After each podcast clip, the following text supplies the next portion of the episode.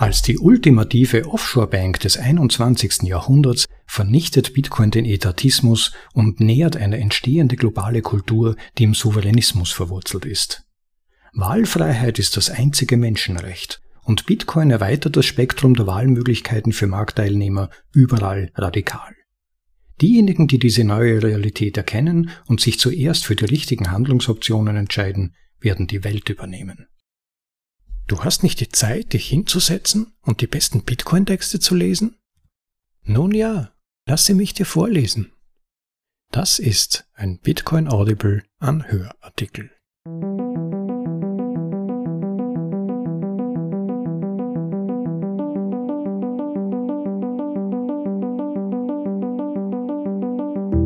Herzlich willkommen in Episode Nummer 38 von bitcoinaudible.de dem Podcast mit den besten Artikeln aus dem Bitcoin Space, für euch vorgelesen zum bequemen Anhören, ob unterwegs oder daheim. Weiter geht es mit dem zweiten Teil der Essayserie Souveränismus von Robert Breedlove, betitelt Bitcoin, die ultimative Offshore Bank. Diese Serie befasst sich mit dem Zerfall des Nationalstaats und der anschließenden Verstärkung individueller Souveränität im digitalen Zeitalter. Sie basiert auf dem Meisterwerk von 1997, The Sovereign Individual. Wer davon schon gehört hat, hier habt ihr die Möglichkeit einzusteigen und die grundlegenden Ideen davon vorgelesen zu bekommen. Wer beim ersten Teil nicht dabei war, bitte zurück zur Podcast-Folge Nummer 37, in der sich der unbedingt hörenswerte erste Teil befindet, damit man noch den Kontext versteht. Und nun für alle, die beim ersten Teil schon dabei waren, keine weitere Vorrede mehr, los geht's mit dem zweiten Teil. Souveränismus Teil 2 Bitcoin, die ultimative Offshore Bank von Robert Breedlove. Im Originaltitel Sovereignism Part 2 Bitcoin, die Ultimate Offshore Bank. In Souveränismus Teil 1 haben wir die kreative Zerstörung von Nationalstaaten untersucht, die durch die Technologien und selbstorganisierenden sozioökonomischen Systeme des digitalen Zeitalters bewirkt wird. In Teil 2 werfen wir einen genaueren Blick auf eine wichtige katalytische Innovation hinter dem globalen Übergang zum Souveränismus, Bitcoin. Bitcoin als ultimative Offshore-Bank zu analogisieren, ist ein nützliches mentales Werkzeug, das uns helfen kann, die megapolitischen Kräfte, spieltheoretischen Überlegungen und wirtschaftlichen Anreize besser zu verstehen, die diese Kapitalabwanderung in die digitale Hochsee des 21. Jahrhunderts vorantreiben. Digitale Hochsee. Ein Zitat aus dem Buch The Sovereign Individual. Cyberspace ist die ultimative Offshore-Gerichtsbarkeit. Eine Wirtschaft ohne Steuern. Bermuda im Himmel mit Diamanten. Zitat Ende. Internationale Gewässer waren historisch gesehen die größten geografischen Zufluchtsorte von Nationalstaaten. Spieler, Piraten, Schmuggler und andere Sünder, die sich an staatlich verurteilten Aktivitäten beteiligen wollen, machen sich dieses unregierbare Territorium bereitwillig zunutze. Das Ozeanische Reich ist voller Risiken, Belohnungen und Eigenverantwortung. Aber warum genau unterscheidet sich das Seerecht so sehr von den Rechtsordnungen der terrestrischen Nationalstaaten? Die eigentliche Ursache liegt in einem einfachen Kosten-Nutzen-Verhältnis. Angesichts der schieren Größe und Unbewohnbarkeit der Hochsee werden die Einnahmen, die eine Steuerbehörde durch die Errichtung einer dauerhaften Herrschaft erhoffen könnte, bei weitem durch die notwendigen Vollstreckungskosten aufgewogen. Selbst unter der Annahme, dass die wirtschaftliche Aktivität auf hoher See eine ausreichende Dichte aufweisen würde, um ein profitables Steuersystem zu rechtfertigen, müssten die Kosten für die Verteidigung dieses Monopols gegenüber anderen profitorientierten Staaten sorgfältig abgewogen werden. Aus diesen wirtschaftlichen Gründen sind internationale Gewässer der ultimative wilde Westen, in dem Staaten enorme Ressourcen aufwenden, nur um ihre territorialen Monopole vor Seeangriffen zu schützen. Selbst stabile Nationen sind meist nicht in der Lage, kommerzielle Aktivitäten auf hoher See gewinnbringend zu erpressen. Da der Wasserfluss auf der Erde weitgehend die Grenzen staatlicher Herrschaft formt, viele Flüsse und Küsten prägen die Formen von Nationalstaaten, neigt die dominante Macht in diesen Grenzgebieten dazu, geopolitisch dominant zu sein. Der Zugang zum Wasser bietet wirtschaftliche Vorteile. Beim Bewegen von Energie oder Masse, Masse ist gefrorene Energie, Durch die Raumzeit helfen die hydraulischen Kräfte des Wassers der Menschheit, die Reibung der Schwerkraft zu überwinden, wodurch die Produktivität radikal verbessert wird. Das Schieben einer 10-Tonnen-Last an Land erfordert exponentiell mehr Energie als das Schieben derselben Last auf dem Wasser. Als hochdynamisches und reibungsarmes Gebiet ist Wasser ein Beschleuniger für das Energiehandelsnetz, aber gleichzeitig ein Hindernis für die Errichtung einer dauerhaften Herrschaft. Dies macht die Küstenkontrolle zu einem großen geopolitischen Vorteil. Tatsächlich war der ungehinderte Zugang zum Pazifischen und Atlantischen Ozean der Schlüssel zur US-Vorherrschaft im 20. Jahrhundert, sowohl wirtschaftlich als auch militärisch. Zusammen betrachtet ist das Gewaltmonopol, das auf den Meeren die meiste Gewalt zur Geltung bringen kann, normalerweise der oberste Nationalstaat. Wie der Marinestratege Alfred T. Mahan in seinem Klassiker The Influence of Sea Power upon History schrieb, Whoever rules the waves, rules the world. Von der weiten Leere der hohen See umgeben zu sein, ist ein natürlicher Verteidigungsvorteil. Die Kosten, die für eine Steuerbehörde zur Überwachung, Patrouille und Erhebung in ozeanischen Gebieten erforderlich sind, sind einfach atemberaubend. Steuerregimes müssen ihre Bemühungen auf terrestrische Gebiete mit hoher wirtschaftlicher Dichte konzentrieren, um profitabel zu sein. Interessanterweise kann uns die wirtschaftliche Dynamik auf hoher See dabei helfen, die Vorteile des Handels im digitalen Raum zu verstehen. Stelle dir vor, dass alle kommerziellen Aktivitäten ihre irdische Basis verlassen und stattdessen an Bord von Schiffen durchgeführt werden, die weit über die offenen Gewässer der Welt verstreut sind. Stelle dir nun vor, jedes dieser unternehmerischen Schiffe hätte eine Tarnvorrichtung, die es für das Auge unsichtbar und für Radar oder andere Überwachungsmethoden nicht erkennbar macht. Stelle dir weiter vor, dass das Wissen um die Identitäten aller Seelen, die diese hohe See befahren, das gesamte Kapital unter ihrem Kommando und die gesamte Kommunikation zwischen ihnen unter einem ähnlichen Mantel erkenntnistheoretischer Undurchsichtigkeit verhüllt sind. Stelle dir abschließend vor, dass dieser ozeanische Marktplatz plötzlich auf die Größe des beobachtbaren Universums aufgebläht wird. Wie teuer und schwierig, glaubst du, wäre es, eine so heimliche und expansive Wirtschaft zu regulieren? So fantastisch das alles klingen mag, Handel, Identitäten und Kapital, die im digitalen Raum angesiedelt sind, genießen gleichwertige Vorteile der Verteidigungsfähigkeit, Verschleierung und Unauffindbarkeit. Obwohl noch nicht Mainstream, entwickelt sich die Verschlüsselungstechnologie immer schneller und verdinglicht diese analoge Fantasie schnell in eine digitale Realität für anspruchsvolle Souveränisten weltweit. Wie die Konfiguration der Nationalstaaten des 20. Jahrhunderts zeigt, ist es schwierig, die Herrschaft über die Meere auszudehnen. Auf diese Weise ist ein Vergleich des digitalen Raumes mit der Hohen See hilfreich, um die Herausforderungen zu erkennen, vor denen alle einseitigen Versuche der Kontrolle des Menschen im 21. Jahrhundert stehen. Potenzielle Opfer der wirtschaftlichen Tyrannei haben nun Rückgriff auf den einzigen unantastbaren sicheren Hafen für Kapital, Bitcoin. Die Macht der Nationalstaaten basiert auf ihrer Fähigkeit, Vermögen zu konfiszieren ein Angriffsvektor, der durch digitale Technologien weitgehend neutralisiert werden kann. Manchmal ist der beste Weg, einem Angriff zu begegnen, der leere Raum. Und die digitale Domäne ermöglicht es der Lehre, eine Weite von kosmischen Ausmaßen zu erreichen. Mit digitalen Technologien können Informationen und Kapital mit Lichtgeschwindigkeit bewegt, hinter Wänden aus verschlüsselter Energie getarnt und überall und nirgendwo auf scheinbar unbegrenzte Weise gespeichert werden, die nur durch die Vorstellungskraft der Entwickler begrenzt ist. Kurz gesagt, digitale Abwehr trotzt der Gewalt. Mit dem Aufkommen von Bitcoin haben Information, Geld und Erinnerung eine irreversible Verschmelzung erreicht. Ein pfadabhängiges Ereignis, das die Flüsse der sozioökonomischen Selbstorganisation für immer verändert.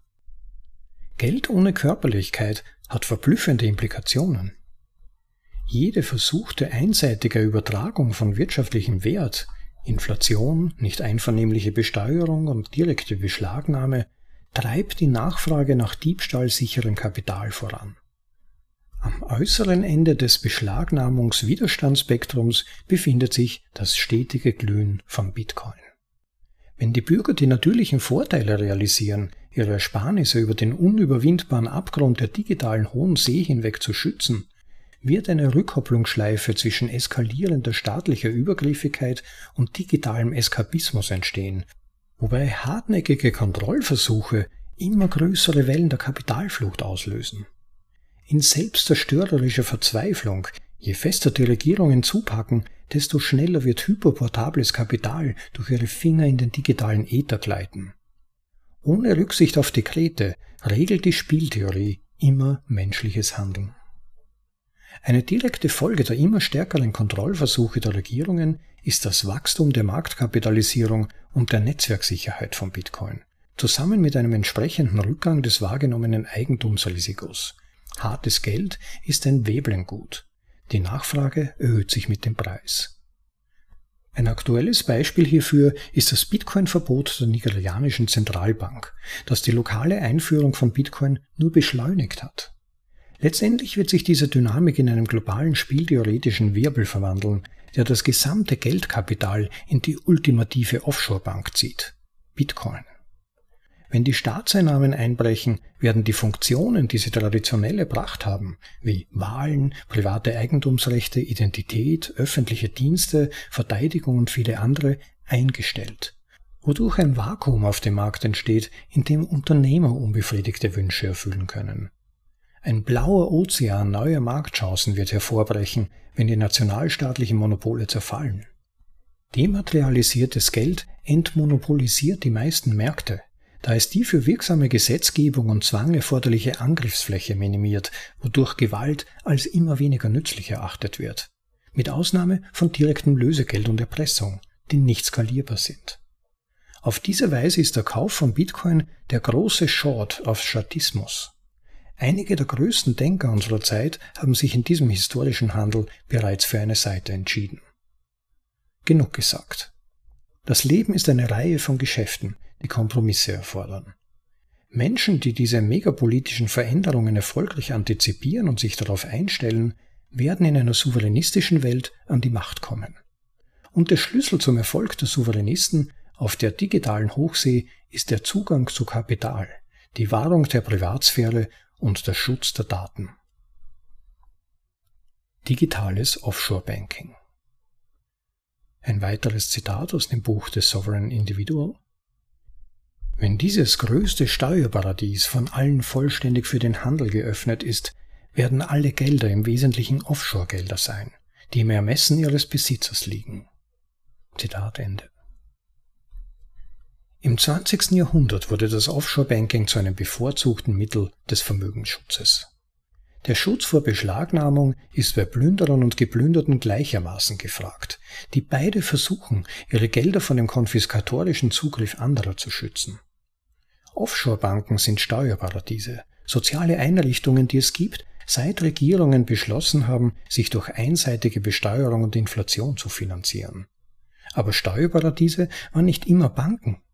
Das antike Rom liefert uns das Beispiel eines steuerfreien Hafens, der auf der Insel Delos mit der Absicht eingerichtet wurde, konkurrierende Rechtssysteme zu unterbieten und wirtschaftliche Aktivitäten in seine Häfen zu ziehen. Der steuerfreie Hafen von Delos war eines der ersten Steuerparadiese. Rhodos, ein benachbarter griechischer Inselstaat, verlor schnell den Handel an diesen steuerfreien Hafen und ging als Handelsmacht in der antiken Welt unter. Daraus lässt sich eine wichtige Lehre ziehen. Wenn die Kunden mit der Möglichkeit konkurrierender Dienstleistungsangebote ausgestattet sind, bestimmen sie das Schicksal der Märkte. Es liegt auf der Hand, dass die Kunden es immer vorziehen, für gleiche Leistungen weniger zu bezahlen. Ein ähnliches Prinzip treibt das Kapital in die sichersten Lagerhäuser, die in jeder Epoche der Geschichte zur Verfügung stehen.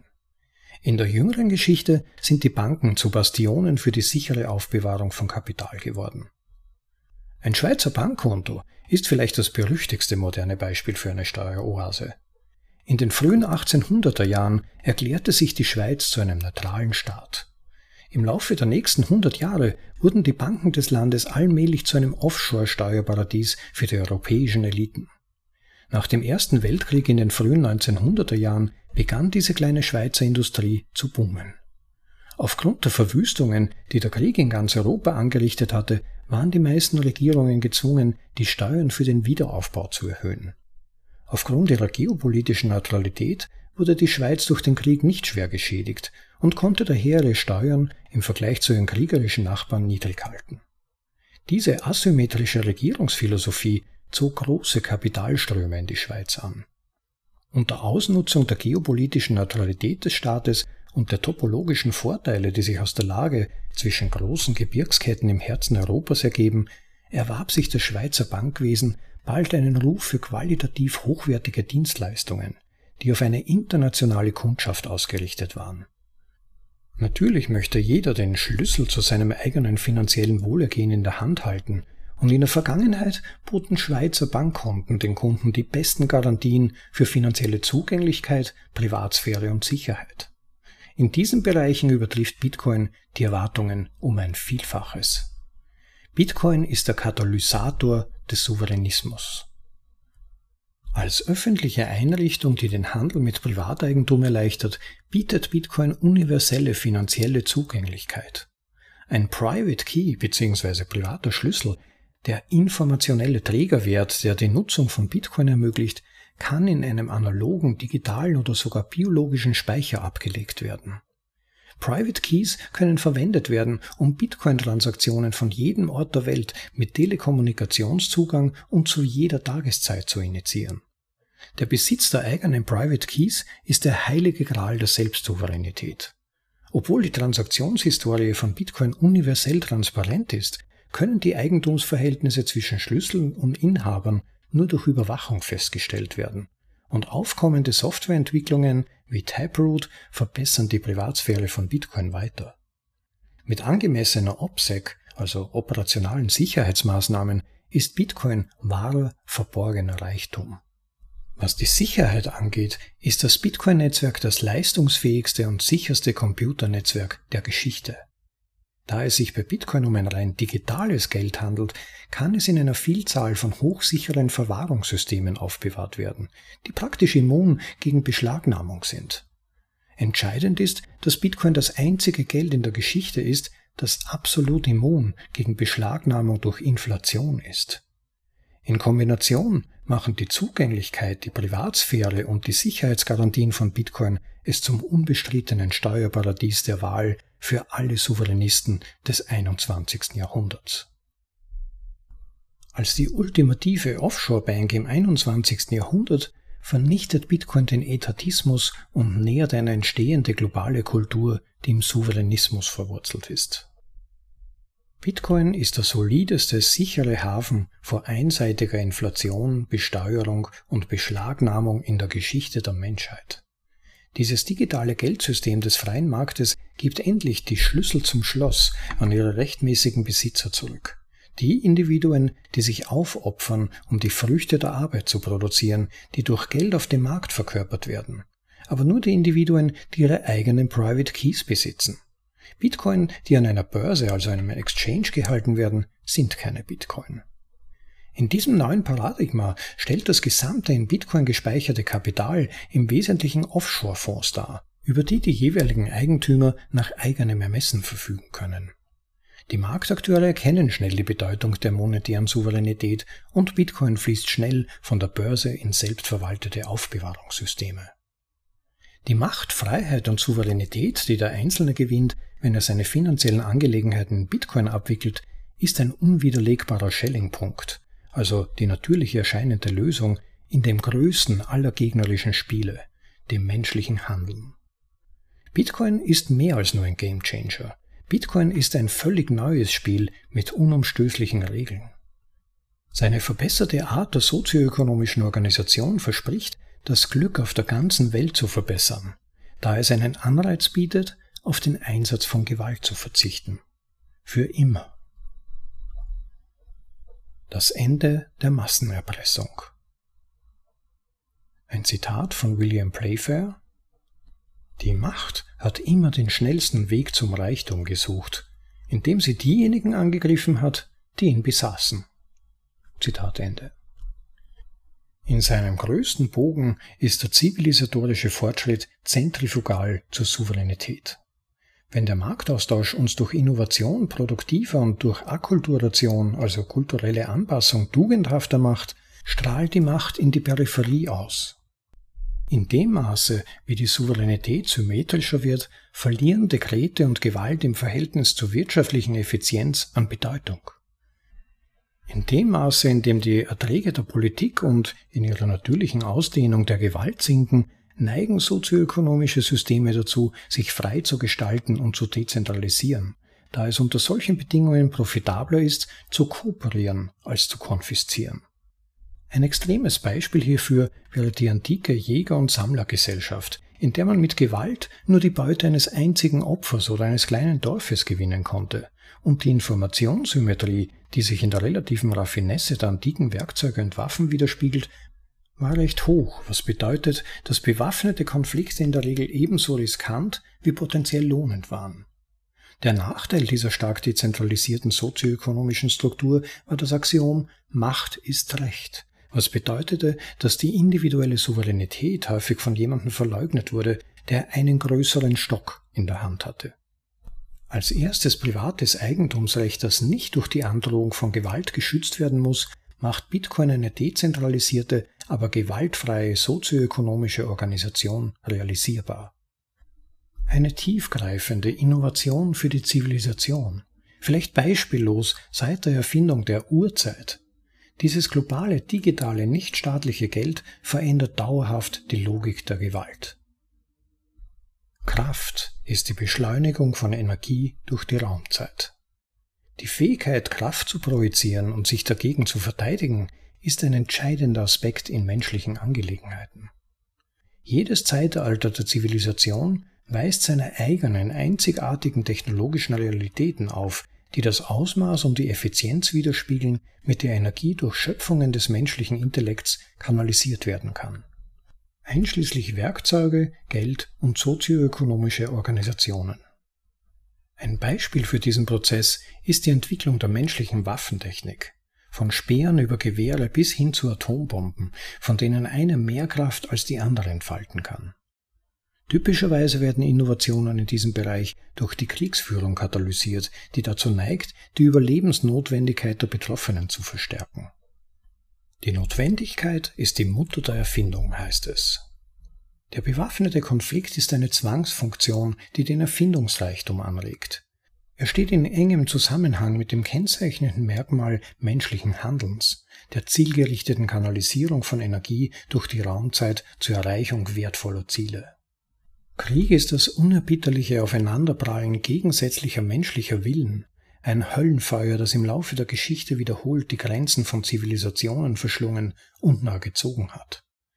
Aus diesen physischen Gründen sind die Methoden, mit denen die Menschheit ihre Energie für die Ausübung von Zwang oder Gewalt einsetzt, beides ist Gewalt gegen andere, eng mit der Form der sozioökonomischen Systeme verwoben. Das Kalkül der Gewalt trägt dazu bei, warum freie Marktprozesse von Natur aus monetäre Technologien begünstigten, die schwer zu stehlen waren. Da die Bedrohung durch Gewalt allgegenwärtig ist, ziehen es die Menschen vor, Vermögenswerte mit maximalem Tausch oder Nutzwert im Verhältnis zu den Kosten ihrer Sicherung zu halten. Verteidigbare, sichere und schwer zu produzierende Vermögenswerte sind von Natur aus resistent gegen die Erpressungsversuche anderer.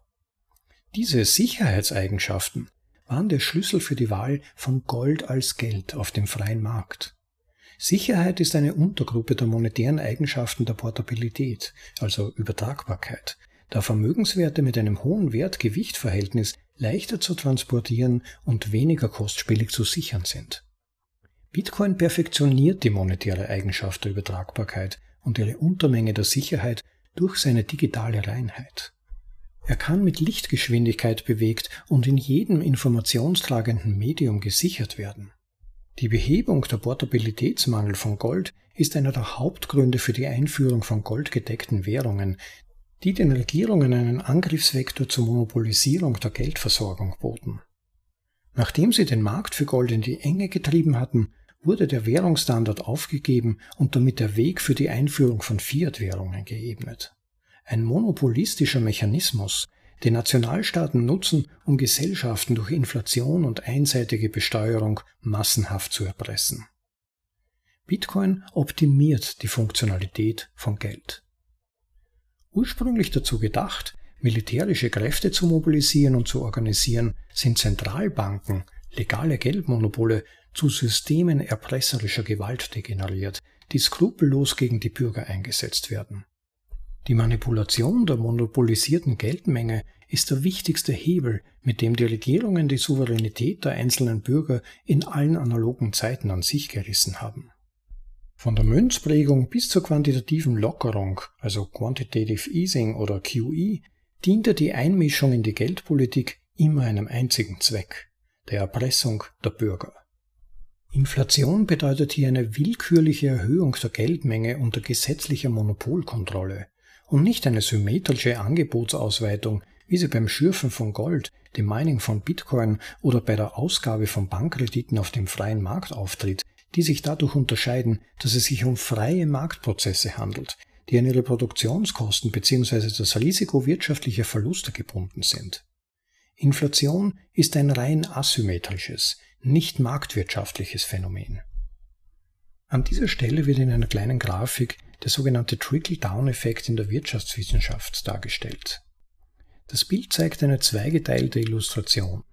Wie Quantitative Easing in der Theorie wirkt, eine Pyramide von Gläsern, bei denen das oberste Glas mit, ich glaube, das ist Rotwein gefüllt wird, und der Rotwein verteilt sich vom obersten auf die unteren Gläser schön gleichmäßig. Im unteren Teil der Illustration dann wird gezeigt, wie es in der Praxis abläuft. Drei Pyramiden, das oberste Glas ist zunächst normal und es ist eine schöne Gläserpyramide, dann wird das oberste Glas größer, um die größere Rotweinmenge gut aufnehmen zu können, die unteren Gläser sind etwas kleiner geworden, im rechten Teil dann ist das oberste Glas übergroß und gut gefüllt, die unteren können es kaum mehr tragen und sind nach wie vor leer. Inflation ist Besteuerung, doch ihre genaue Messung ist problematisch. Die Inflation führt zu einer allgemeinen Erosion der Kaufkraft im Laufe der Zeit, da mehr Geld für die gleiche Menge an Gütern ausgegeben wird, was zu mehr Arbeitsstunden führt, die notwendig sind, um die gleiche Menge an grundlegenden Gütern zum Überleben zu kaufen.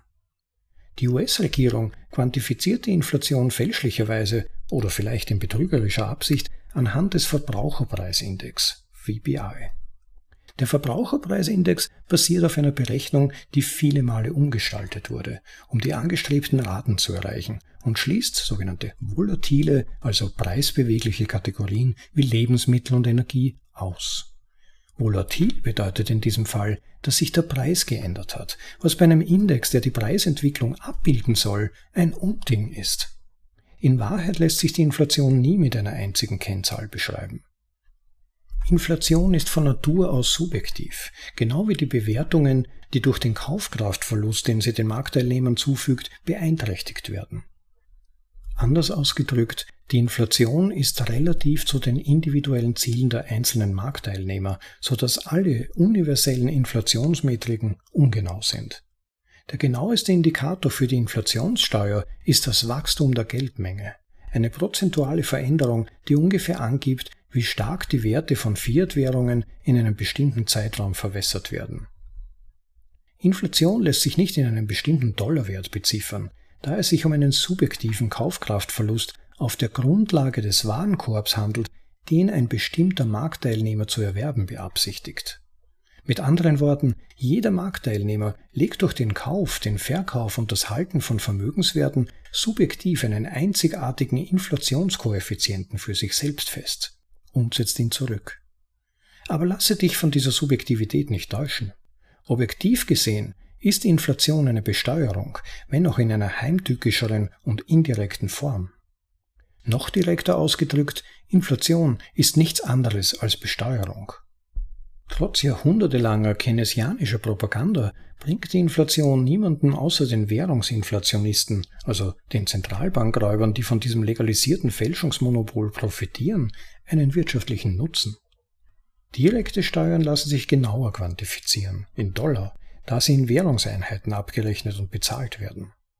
Obwohl die meisten Steuerzahler wie Pavlovsche Hunde darauf konditioniert sind, jeden April ihre Formulare einzureichen und ihren Tribut zu zahlen, um Scary Grams der IRS zu vermeiden, ist es wichtig zu realisieren, dass die Besteuerung zu Sätzen, die nicht einvernehmlich festgelegt wurden, per Definition Erpressung sind. Nicht einvernehmliche Besteuerung und ihr unheilvoller Zwilling Inflation sind kriminelle und unmoralische Handlungen, die nicht von Diebstahl zu unterscheiden sind. Auch auf die Gefahr hin, mich zu wiederholen, möchte ich noch einmal deutlich darauf hinweisen, einseitige Besteuerung und Inflation sind beides Erpressungsakte, die von den Zentralbanken gegen die Bürger in aller Welt verübt werden. An dieser Stelle findet sich im Text der Ausschnitt der Lexikon-Definition von Erpressung. Im deutschen Duden lautet diese Erpressung ist eine von Drohungen oder Gewaltmaßnahmen begleitete oder damit durchgesetzte Forderung. Für die Marktakteure gibt es große wirtschaftliche Anreize, sich dieser allgegenwärtigen systemischen Erpressung zu entziehen. Das Zentralbankwesen ist ein institutionalisiertes System des Zeitdiebstahls eines der letzten Überbleibsel der Sklaverei in einer Welt, die sich trotz des erpresserischen Gegenwinds in vielerlei Hinsicht moralisch weiterentwickelt hat, dank der deutlichen Produktivitätsgewinne des unternehmerischen Einfallsreichtums.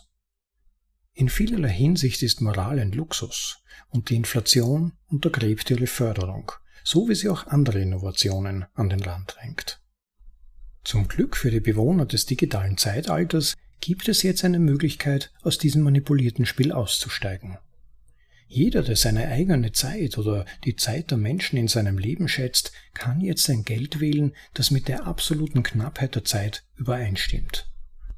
Dieser scheinbar einfache Perspektivwechsel erzeugt einen hydraulischen Druck von Anreizen, der den endgültigen Zusammenbruch von Fiat-Währungspyramidenspielsystemen überall herbeizuführen verspricht. Um die negativen Anreize für Marktteilnehmer zu quantifizieren, die ihre Ersparnisse in Fiat-Währung halten, und die entsprechenden Anreize, ihr Kapital in die Offshore-Bank von Bitcoin zu verlagern, betrachtet die folgenden Zahlen. Daraufhin ist im Text eine Tabelle mit einer Veranschaulichung von Beispielen für die Zins- und Zinseszinseffekte, die aus jährlichen Raten von 10.000 US-Dollar nach 40 Jahren, zum Beispiel bei 5% Verzinsung 1,2 Millionen US-Dollar und bei 20% Verzinsung 73 Millionen US-Dollar ausmachen. Die Fiat-Währung basiert auf einer wirtschaftlichen Dynamik, die die Marktteilnehmer geradezu zwingt, Bitcoin zu kaufen. Ein Beispiel soll es verdeutlichen. Da der durchschnittliche US-Bürger jedes Jahr 10.489 Dollar an expliziten Steuern an die US-Regierung zahlt, ohne die schädlichen und schwieriger zu berechnenden Auswirkungen der Inflation zu berücksichtigen, die von Portfoliomischung, Performance, Zielen usw. So abhängen, ist die Entscheidung, Ersparnisse in Bitcoin zu halten, eine Entscheidung über 1,2 Millionen Dollar, wenn man von einer jährlichen Rendite von nur 5% auf dieses Kapital über 40 Jahre ausgeht und bläht sich schnell zu einer Entscheidung über 4,4 Millionen Dollar auf, wenn man von einer entgangenen Sparquote von 10% ausgeht. Für den durchschnittlichen US-Bürger ist die Frage, ob er Bitcoin nutzen soll, also gleichbedeutend mit würden Sie Ihr Sparkonto gegen 1,2 Millionen Dollar an Altersvorsorge tauschen? Und noch einmal, diese Berechnung berücksichtigt nur die direkte Besteuerung. Wenn man bedenkt, dass die USA im Jahr 2020 etwa 4,1 Billionen Dollar gedruckt haben, ein Jahr, in dem die direkten Steuereinnahmen nur 3,9 Billionen Dollar betrugen, bedeutet die Verwendung unseres obigen Proxys, dass die effektive Steuervorschreibung, also die Kombination aus Inflation und Besteuerung, etwa doppelt so hoch ist wie die direkte Steuervorschreibung, die den Bürgern auferlegt wird. Obwohl die Inflation unverhältnismäßig nachteilig für die Armen und diejenigen ist, die auf ein festes Einkommen angewiesen sind, wie Rentner und Pensionäre.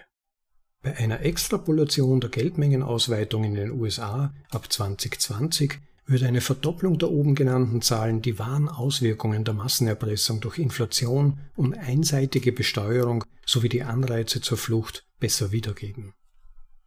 Bei höheren jährlichen Sparbeträgen und Steuersätzen werden die Anreize zur Einführung von Bitcoin als Schutz vor nationalem Raubbau am Kapital astronomisch und erreichen über 700 Millionen Dollar, wenn man von 100.000 Dollar jährlicher Ersparnis bei einer Rate von 20 Prozent ausgeht. Angetrieben von ihrer eigenen Übermacht und der erweiterten Wahlmöglichkeit, die digital versierten Bürgern geboten wird, werden die Nationalstaaten dieses Szenario erzwingen und ihre Einnahmen werden rapide sinken. Dies ist ein Ereignis, das den Zusammenbruch jedes Unternehmens absehbar macht. Wenn dieses Kalkül den Marktakteuren dämmert, wird der Ansturm auf Bitcoin, die damit einhergehende Explosion der Marktkapitalisierung und die anschließende Implosion der nationalstaatlichen Einkommensmodelle ein spektakuläres historisches Ereignis sein. Die Frage ist dann, wie werden sich die Menschen nach dem Zusammenbruch des Nationalstaates selbst organisieren? Diejenigen, die diese Frage und ihre möglichen Ergebnisse probabilistisch betrachten und sich entsprechend vorbereiten, werden Zuflucht in der digitalen Hochsee finden ein Gebiet, in dem 21 Millionen Bitcoin das Gesetz des Landes sind.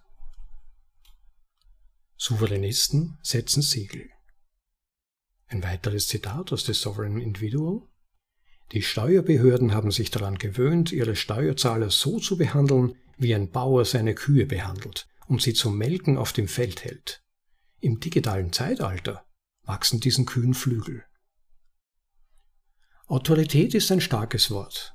Es impliziert die Willenskraft einiger, die über andere herrschen. Bei der Besteuerung sind die Behörden darauf angewiesen, dass die Steuerzahler in ihrer irdischen Gefangenschaft bleiben oder zumindest bereitwillig konfiskatorische Erlasse befolgen, wenn sie außerhalb ihrer rechtlichen Herrschaft leben. Siehe zum Beispiel das weltweite Steuersystem der US-Regierung. Nationalstaaten sind auf klar definierte und undurchlässige Zuständigkeitsgrenzen angewiesen, innerhalb derer sie wirtschaftliche Aktivitäten überwachen und besteuern können. In dem Maße, wie Besteuerung und Inflation immer ungeheuerlicher werden, werden die Steuerzahler davon abgehalten, innerhalb der Gerichtsbarkeiten zu bleiben oder zumindest diese einzuhalten. Wenn zu viel Handel oder Kapital ein Land verlässt, brechen die Steuereinnahmen zusammen mit dem Wohlstand und den Produktivitätsgewinnen, die durch die übermäßig besteuerte Wirtschaft entstehen. Um die Stabilität aufrechtzuerhalten, müssen parasitäre Steuerbehörden sensibel sein, damit sie ihre Wirte, die produktiven Volkswirtschaften, die sie unterstützen, nicht töten. Während des größten Teils der Geschichte hat dieser wirtschaftliche Kampf zwischen Steuerbehörden und Steuerzahlern die Bürger benachteiligt, da diese auf die privaten Eigentumsrechte, Institutionen und die Rechtsstaatlichkeit angewiesen sind, die für eine effektive wirtschaftliche Interaktion notwendig sind. Traditionell waren all diese Säulen der sozioökonomischen Zusammenarbeit durch Gewalt manipulierbar, die Spezialität der Nationalstaaten. Die Wandelbarkeit der menschlichen Repräsentationen von Kapital, also Vermögen, Menschen, also Identitäten und den Beziehungen zwischen ihnen, also Eigentum, gab den erfolgreichsten Anwendern von Zwang und Gewalt freie Hand, die Regeln der wirtschaftlichen Landschaft so zu verdrehen, dass sie ihren politisch bestimmten Agenten entsprachen. Jetzt ermöglicht Bitcoin, eine unveränderliche, nicht identitätsbasierte Form von persönlichem Eigentum, eine Trennung vom Zentralbanksystem der Erpressung durch sich selbst autorisierende Souveränisten. Ein Zitat von Mike Hill Der Wortstamm des Begriffs Autorität ist Autor. Autoritäten übernehmen die Autorenschaft und schreiben ihre Rolle in die Geschichte. Ein selbstbestimmtes, souveränes Individuum ist der Protagonist seiner selbst. Zitat Ende. Die institutionelle Autorität des analogen Zeitalters steht nun vor der Auflösung durch eine heranstürmende Flut digitaler Säure, mit Folgen, die mit denen des Gutenberg-Drucks vergleichbar sind, der den zentralisierten Würgegriff der Kirche auf die Wissensströme durchbrach, lösen selbstorganisierende Netzwerke wie das Internet und Bitcoin die nationalstaatlichen Beschränkungen des Handels auf, indem sie der Menschheit die Mittel an die Hand geben, Informationen und Kapital erlaubnisfrei über die Raumzeit, die Gerichtsbarkeit und den menschlichen Geist hinweg zu transportieren. Steuerbehörden, die entscheidend von ihrer Fähigkeit abhängen, die finanzielle Wahlfreiheit der Bürger einzuschränken, werden nun gezwungen sein, immer wertvollere Dienstleistungen zu erbringen, um überhaupt noch Einnahmen zu erzielen. Die Macht des Einzelnen mit den Füßen abzustimmen, indem er aus dem Fiat-Währungskomplex aussteigt, führt zu einer Welt, in der die freie Wahl viel mehr im Vordergrund steht und damit zu kleineren und weniger zwingenden Regierungen und Regierungsmodellen. Durch die Rückverlagerung der Verantwortung wird der Souveränismus zu einer umfassenden Ausweitung des einzigen Menschenrechts führen, der Wahlfreiheit. Die gängige Ansicht des 20. Jahrhunderts betrachtet Geld als Monopolprodukt des Nationalstaates. Dieses traditionelle Denken nützt sich in dem Maße ab, in dem sich die Bedingungen zwischen Vergangenheit und Gegenwart unterscheiden. Geschichte wird geschrieben, wenn sich Unstimmigkeiten zwischen dem Bestehenden und dem Möglichen anhäufen und schließlich in Revolutionen gegen das Herkömmliche ausbrechen. Nationalstaatliche Geldmonopole passen zweifellos nicht zu einer digitalen Gesellschaft, die zu hocheffizienter Selbstorganisation und ständiger Neuorganisation fähig ist, wenn die Bedingungen es erfordern. Wie Metallspäne in der Nähe eines Magneten werden sozioökonomische Organisationen entlang der Feldlinien von Vertrauen und Sicherheit geformt, die von den vorherrschenden technologischen Realitäten einer bestimmten Ära ausgehen. Vertrauensminimiertes Geld und Verschlüsselung verändern die Rolle von Vertrauen und Sicherheit in menschlichen Angelegenheiten radikal. Während analoge Institutionen teure Mittel zur annähernden Verifizierung sind, stellen digitale Werkzeuge ein kostengünstiges Mittel zur absoluten Verifizierung dar. Ausgehend vom Don't Trust Verify Ethos von Bitcoin werden wirtschaftliche Kräfte dafür sorgen, dass vertrauenslastige analoge Institutionen aussterben, während verifizierungsorientierte digitale Organisationen im 21. Jahrhundert gedeihen. Geld ist der Ausgangspunkt jeder sozioökonomischen Organisation. Und der Souveränismus ist eine deutliche Abzweigung weg von der Korrumpierbarkeit auf dem gewundenen Weg der menschlichen Geschichte. Geld ist ein Instrument der reinen Wahlfreiheit auf dem Markt. Physikalisch gesehen ist Geld die Manifestation von Macht. In diesem Fall die Fähigkeit, die Arbeit anderer über einen bestimmten Zeitraum zu steuern. Alle sozioökonomischen Machtsysteme der Welt sind eine Ableitung dieses urzeitlichen Instruments zur Kanalisierung von Metaenergie durch die Raumzeit. Anders ausgedrückt, Geld leitet die meisten menschlichen kreativen Energien. Durch die Monopolisierung des Goldes und die Ausgabe von Schuldgeld an seiner Stelle vereinnahmte das Zentralbankwesen die Wahlfreiheit der Marktakteure. Der aus Bitcoin hervorgegangene Souveränismus ist die Wiederaufstehung der individuellen Wahlfreiheit in einer Welt der nationalstaatlichen Herrschaft. Indem er die Bürger des 21. Jahrhunderts mit der Macht ausstattet, mit weniger mehr zu erreichen, im digitalen Äther zu verschwinden, wann immer es nötig ist, und sich dauerhaft von den Befehls- und Kontrollkomplexen der Fiat-Währung zu entfernen, wenn sie es wünschen, verspricht das digitale Zeitalter, sich durch eine neue soziale Klasse von kognitiven Eliten auszuzeichnen, die anspruchsvollen Souveränisten. Je mehr Souveränisten die Segel in die digitale Hochsee setzen, desto wohlhabender, friedlicher und moralischer werden die Gesellschaften, die sie bilden. Und desto attraktiver werden sie für andere, was zu einem positiven Kreislauf des zivilisatorischen Fortschritts führt. Wahlfreiheit ist das einzige Menschenrecht. Und Bitcoin erweitert das Spektrum der Wahlmöglichkeiten für Marktteilnehmer überall radikal. Diejenigen, die diese neue Realität erkennen und sich zuerst für die richtigen Handlungsoptionen entscheiden, werden die Erde erben. Souveränität ist ein scheinbar unaufhaltsamer megapolitischer Wandel.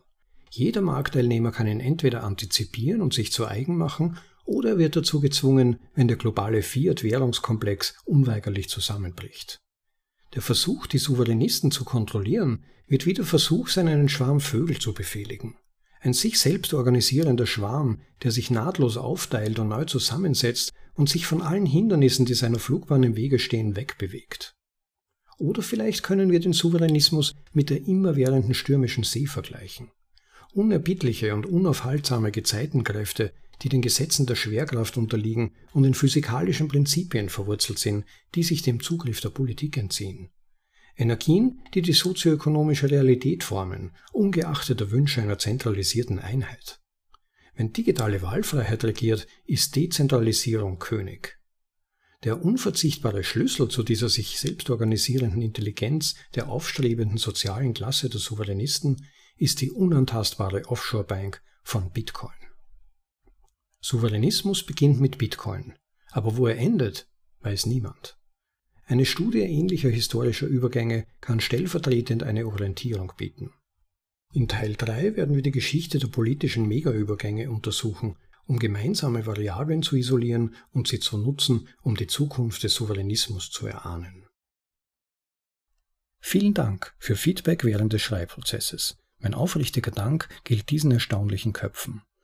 Vijay Boyabati, Safety Namus, Brandon Gwitham, Dan Held, Navikal Ravikant, Nick Sabu, Nick Carter, Marty Bent, Pierre Rochard, Anthony Bompliano, Chris Bernisk, Mark Yusko, Caitlin Long, Nick Patia, Nassim Nicholas Taleb, Stefan Livera, Peter McCormack, Gigi, Hasu, Murat Mamudov, Misia Mamudov, Mises Institute, John Wallis, Friar Haas, Connor Brown, Ben Prentice, Alexander Swetsky, Guys One, Citizen Bitcoin, Kevan Davani, Raoul Paul, Dan Tapiero, Parker Lewis, Rhythm Trader, Roselle Okun, Nathaniel Whittemore, C.K. Snarks, Trevor Noren, Corey Clipston, Knut van Holm, Peter Schiff, Preston Pish, Basant Denier und alle anderen, die ich vergessen habe. Das war Souveränismus Teil 2 Bitcoin, die ultimative Offshore-Bank von Robert Breedlove. Nur noch ein paar kurze Hinweise. Wem die Metaphern und Beispiele in diesem Artikel gefallen haben, dem wird sicherlich auch Robert Breedloves Artikel Meister und Sklaven des Geldes gefallen. Die könnt ihr in Episode 8 anhören. Und wer sie spontan nicht finden kann, einfach auf bitcoinaudible.de gehen und die Suchfunktion nutzen. Dort könnt ihr übrigens auch den von uns vorgelesenen Artikel von Gigi finden, der Aufstieg des selbstbestimmten Individuums, der sich ebenfalls mit dieser Thematik der Verschiebung des Machtgefälles hin zum unabhängigen und selbstbestimmten Menschen befasst.